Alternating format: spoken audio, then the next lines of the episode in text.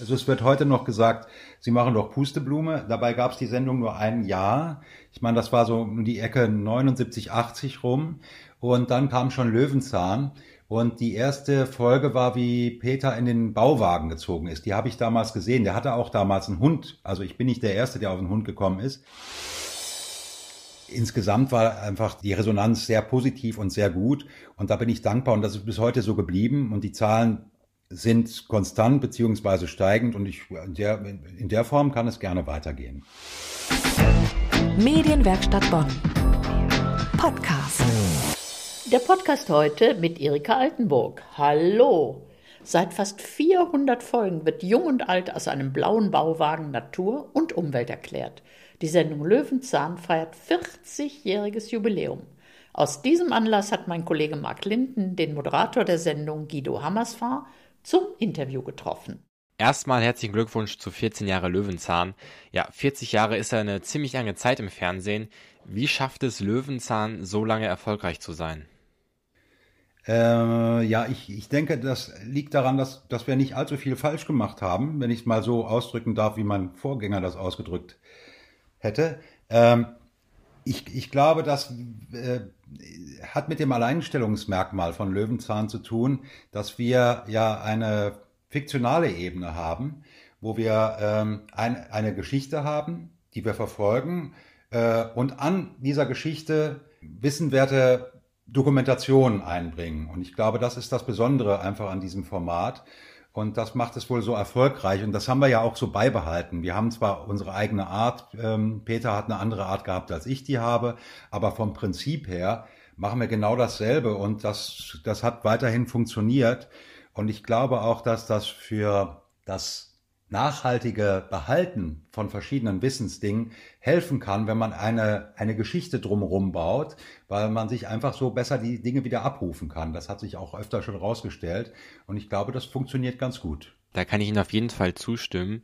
Jetzt erinnern Sie sich mal zurück. Können Sie sich an den ersten Berührungspunkt mit der Serie erinnern, also vor dem Bildschirm? Ja, ich kann mich ziemlich genau erinnern, dass ich, äh, ich habe den Vorgänger gesehen, der ja nur ein Jahr lief. Also es wird heute noch gesagt, Sie machen doch Pusteblume. Dabei gab es die Sendung nur ein Jahr. Ich meine, das war so um die Ecke 79, 80 rum. Und dann kam, dann kam schon Löwenzahn. Und die erste Folge war, wie Peter in den Bauwagen gezogen ist. Die habe ich damals gesehen. Der hatte auch damals einen Hund. Also ich bin nicht der Erste, der auf den Hund gekommen ist, sondern da war ein kleiner schwarzer Hund. Ich weiß gar nicht genau, wie der hieß. Und er hatte so pfiffige Erfindungen mit äh, einem Bett, das man hochziehen konnte, wenn man es nicht brauchte. Und wenn man es brauchte, lief man die Platte runter. Und diese Dinge haben mir einfach gut gefallen. Und dann kam noch dazu, dass er ja da auch im Grünen wohnte. Das hat mir auch gut gefallen. Und dann dieser, was damals noch einzigartig war, da war er ein bisschen Vorreiter, so den, den Fokus auf die Umwelt zu äh, setzen. Also das war, glaube ich, eine ganz, ganz neue Geschichte. Und ähm, die hat mich, die hat mich auch beeindruckt. Aber dass ich jetzt dann selber mal Nachmieter vom Bauwagen werde in gewisser Weise, da habe ich damals natürlich überhaupt nicht mit rechnen können. Das stand in weiter Entfernung noch für mich in den Sternen und dass ich überhaupt dann beruflich äh, in die Richtung gehe, wusste man da auch noch nicht. Jetzt war es ja so, Löwenzahn mit Peter Lustig war in Deutschland äh, ziemlich bekannt, als sie 2005 übernommen haben. Hat das in Ihnen ein bisschen Druck oder Angst ausgelöst?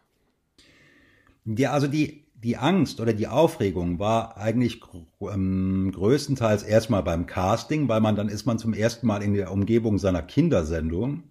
Das da, also da kriegt man dann schon mal rote Ohren. Ähm, beim, ähm, als das Casting dann lief und ich beschäftigt war, hat man sich darüber keine Gedanken mehr gemacht. Und auch später ist das mehr so eine abstrakte Wolke, die da irgendwo ist.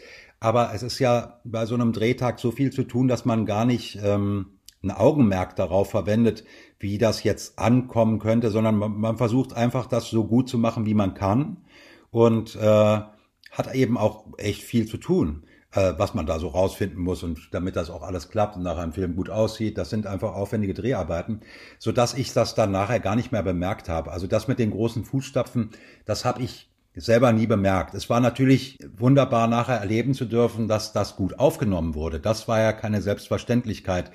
Denn wenn so ein Neuanfang da ist, dann sind die Kritiker ja nicht weit und die sind auch zum Teil laut. Und es gab auch da, fing das an mit dem Internet, wo dann auch schon so verschiedene, in Anführungszeichen, Kritiken kamen, die knapp unter der Gürtellinie waren. Aber äh, insgesamt war einfach der, der, die Resonanz sehr positiv und sehr gut. Und da bin ich dankbar und das ist bis heute so geblieben. Und die Zahlen sind konstant beziehungsweise steigend und ich, in, der, in der Form kann es gerne weitergehen. Das stimmt. Am Ende ist es ja am wichtigsten, dass es den Zuschauern gefällt. Jetzt ist es so, zum 40. Ähm, ja, fliegt Fritz Fuchs mit seiner Löwenzahn-Crew rund um die Erde und zwar ähm, auf einen anderen Kontinent und erlebt da Abenteuer. Was erwartet den Zuschauer in den Jubiläumsfolgen? Ja, das ist was ganz Besonderes. Äh, das kommt nur alle 39 Jahre vor, dass Löwenzahn mal im Ausland ist. Das war sehr beeindruckend für mich, weil äh, ich selber diesen Kontinent noch nie bereist habe und ich auch die Tiere noch nie so nah gesehen habe. Und äh, wir haben da ganz schöne Geschichten. Erstmal über, erzählen wir über Südafrika. Wie, äh, wie alt ist das Land? Wer hat da vorher gewohnt? Was gab es für Schwierigkeiten? Was war Apartheid? Was tut man gegen die Apartheid? Wie gehen die Völker miteinander um? Das haben wir behandelt. Wir, wir greifen das Thema auf, was ist eigentlich eine Safari? Dann geht es äh, um Dickhäuter, da geht es um Elefanten. Ähm, dann geht es um Raubkatzen und im ganz speziellen um einen Gepard, der nämlich da verletzt ist und der gefunden werden muss. Da begebe ich mich auf die Suche nach dem, um den zu retten. Und dann geht es noch um das Thema Krokodile. Das sind die vier Folgen. Ich bin ganz froh, dass wir das alles jetzt noch so geschafft haben. Ich finde es auch ganz schön, glaube ich, dass wir mal einfach vier Folgen haben, viermal eine halbe Stunde, wo man nicht an Corona denken muss, sondern einfach mal guckt, wie sieht eigentlich der, wie sieht das aus in Südafrika? Was gibt's da für Tiere und was gibt's da für Abenteuer? Und ich glaube, da haben wir sehr unterhaltsamen, spannenden Stoff mitgebracht. Die Jubiläumsfolgen sehen Sie am 16.05.2020 ab 8.20 Uhr im ZDF. Außerdem gibt es jede Menge mehr Löwenzahn jederzeit in der ZDF Mediathek.